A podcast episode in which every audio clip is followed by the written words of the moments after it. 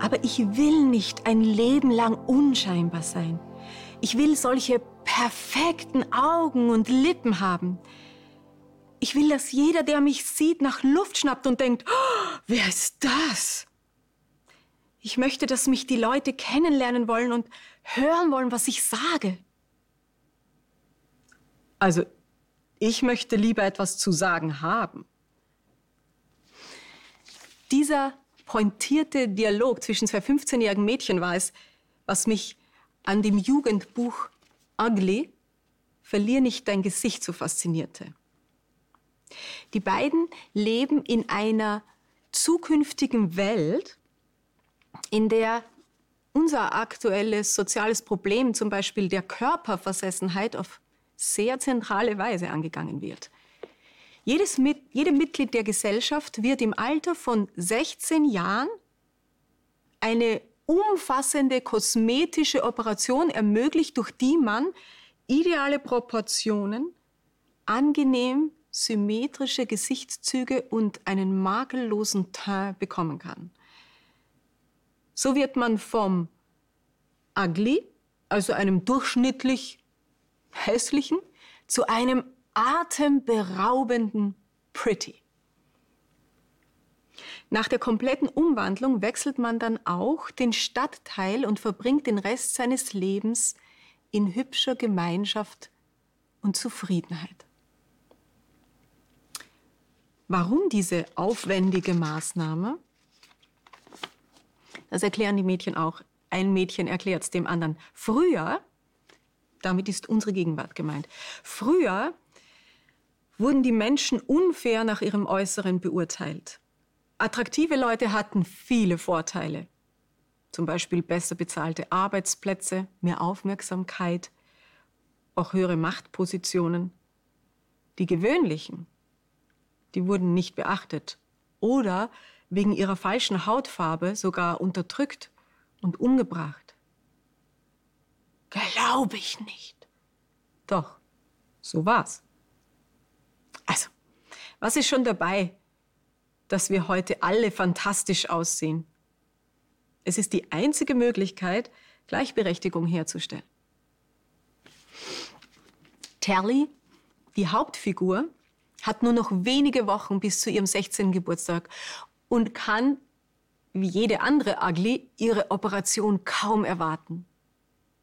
Dann aber lernt sie zufällig ein gleichaltriges Mädchen kennen, das ihr etwas Unbegreifliches verrät.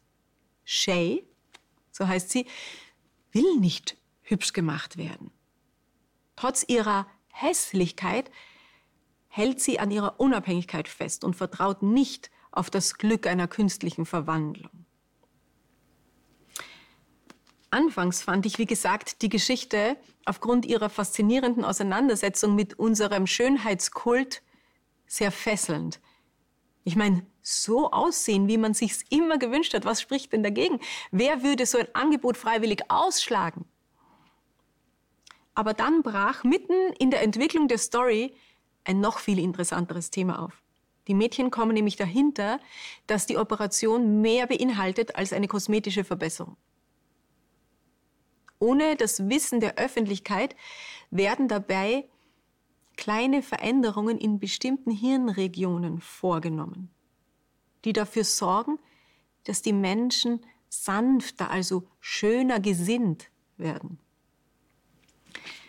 Ihr Aggressionspotenzial wird quasi minimiert und damit steigt ihre Anpassungsfähigkeit und die meisten gesellschaftlichen Konflikte werden damit vermieden oder zumindest massiv entschärft. Im ersten Band kämpft Tallinn noch entschieden gegen diese höhere Form der staatlichen Kontrolle. Sie schließt sich dieser Gruppe an Freigeistern an, die sich in der Wildnis vor den Behörden verstecken, um der Operation zu entgehen. Im zweiten Band jedoch kommen ihr selbst Zweifel. Sie trifft nämlich auf ein abgeschiedenes Dorf, in dem die Regierung Experimente an den Dorfbewohnern durchführt, um herauszufinden, wie man diese gewaltbereite Dimension der menschlichen Natur noch mehr reduzieren kann. Und das Zusammenleben in diesem Gebiet hat irgendwie eine nie gekannte Qualität.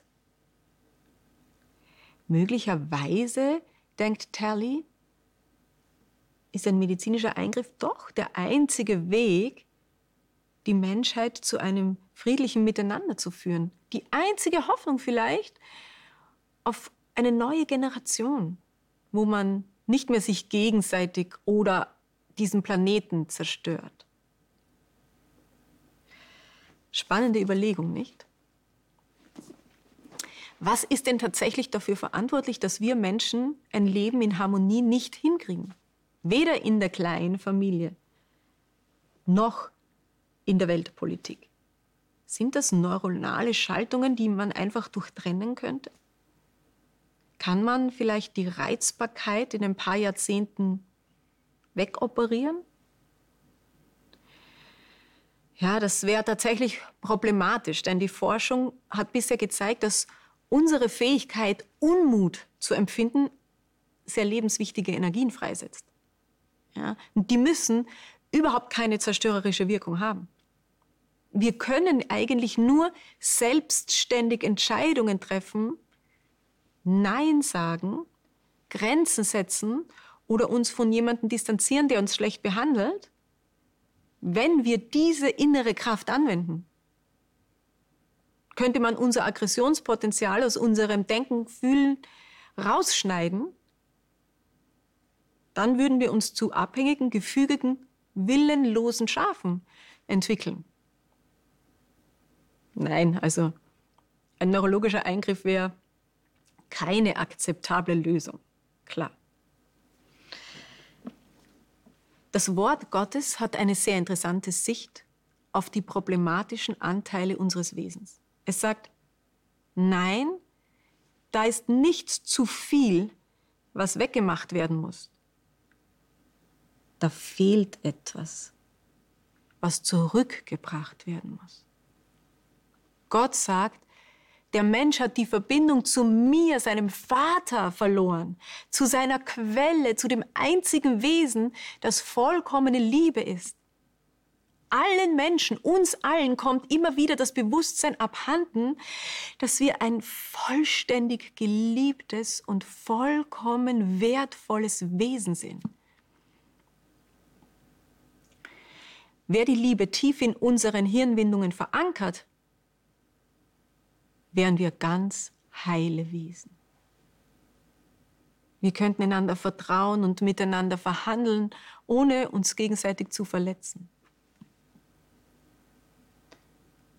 Gott betreibt keine Gehirnwäsche, er nimmt keine Operation an uns vor.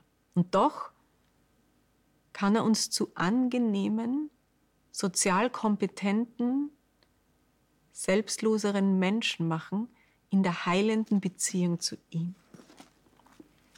Paulus sagt, wer mit Christus lebt, wird ein neuer Mensch. Shabbat Shalom.